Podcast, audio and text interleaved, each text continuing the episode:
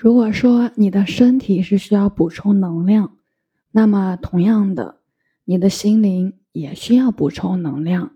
你在生活当中不论干什么，其实都是在用心费神，身体能量在消耗，同时心灵和精神能量也在消耗。你单独的补充身体能量，而不去补充心灵能量，那么你的心灵会枯萎。会失去活力，你会觉得人生很无趣，也很苦。我们一日三餐吃饭，给身体补充了能量。如果到饭点没有吃，或者没有吃够，会感觉肚子饿，也可能感觉缺少些力气。一旦吃的满足了，肚子不饿了，力气也回来了。人体的力量，当你消耗了它。你是需要及时的补充，如何做到及时？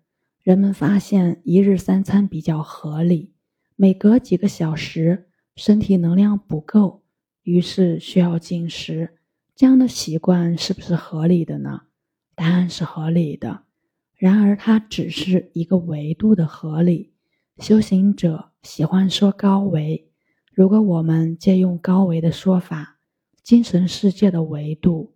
它是高于物质世界的。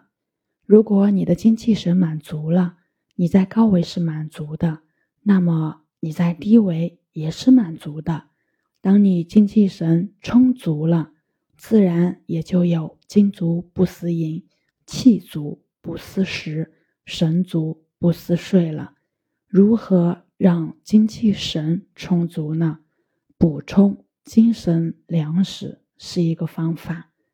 然而，精神粮食不只是看书，有一种书叫无字天书，它存在于你的内部。当你深入自己的精神世界，当你深入自己的心灵，你就是在阅读你这本无字天书，你就是在补充精神粮食。你可以感受到更多的信息，接受到更多的能量。一般也把这个叫做接受自己，如同你补充身体能量需要一日三餐一样，你补充自己的精神能量也可以一日三餐。如果有时间，还可以多餐。如果你可以补充自己的精神能量，那么你在补充身体能量时就不需要吃很多了。如果说你的身体很弱，那么你恰好需要少食多餐，每次只吃一点点，甚至吃几口。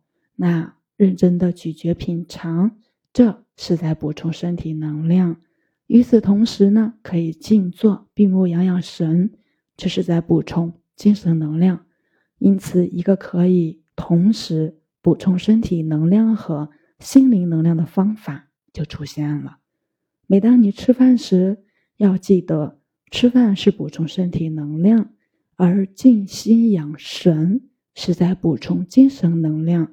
你可以在进食时少吃一点，吃完后不要着急去做什么，静静的养养神就好。将此养成习惯，天长日久，你的身体能量和精神能量会越来越充足。如果你能够轻松的带着爱。带着感恩的心态来完成这些事情，效果加倍。我是袁一帆，一个二十岁的八零后修行人。喜欢主播的，欢迎关注，欢迎订阅。